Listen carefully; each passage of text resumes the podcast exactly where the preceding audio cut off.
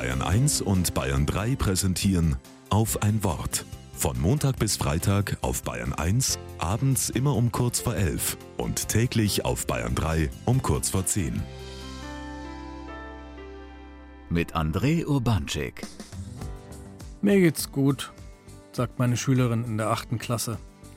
Am Anfang der Stunde darf jede und jeder kurz von sich erzählen, was gerade so los ist. Mir geht's gut, sagt sie. Aber mit meinen Eltern ist es schwierig im Moment. Die machen Stress, weil meine Noten gerade nicht so toll sind. Und ich bin oft müde, ich schlafe zurzeit ziemlich schlecht. So geht's weiter in der Runde. Die meisten sagen zuerst, mir geht's gut. Und dann erzählen sie, was sie bedrückt. Warum ist das so? Offenbar ist das fast wie ein Zwang zu sagen, mir geht's gut.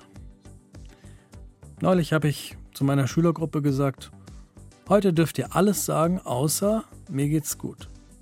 Das fiel ihnen sehr schwer. Mir geht's nicht schlecht. Sie haben sich fast gewunden, um andere Worte zu finden.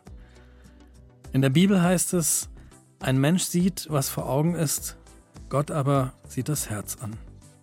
Für mich heißt das, Gott schaut liebevoll auf dich und sieht genau, was in dir los ist. Für Menschen ist das aber schwer. Die können nicht direkt in dein Herz schauen.